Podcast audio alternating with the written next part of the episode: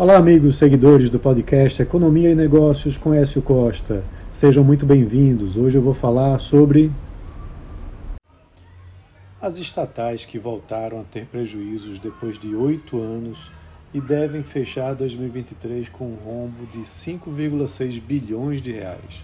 A Lei de Diretrizes Orçamentárias, a LDO, autoriza que as empresas tenham um déficit primário de até 3 bilhões de reais nesse ano mas a última projeção do governo é de que o rombo das estatais chegue a 5,6 bilhões, conforme o relatório de avaliação de receitas e despesas do quarto bimestre desse ano.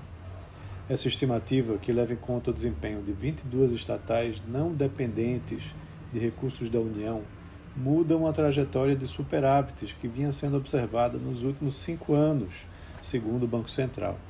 A exceção foi em 2020, quando fecharam com déficit de 614 milhões de reais.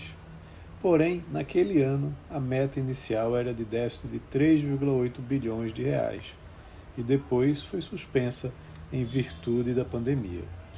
Ocorrendo o déficit, ele será compensado com recursos do Tesouro Nacional, que por sua vez emitirá mais dívida, acelerando a relação dívida-PIB do país, fato que já preocupa, pois o déficit das contas do governo deverá ser muito alto nesse ano, pois já acumula 97 bilhões de reais até setembro, com relação à dívida PIB crescendo para 74,36%.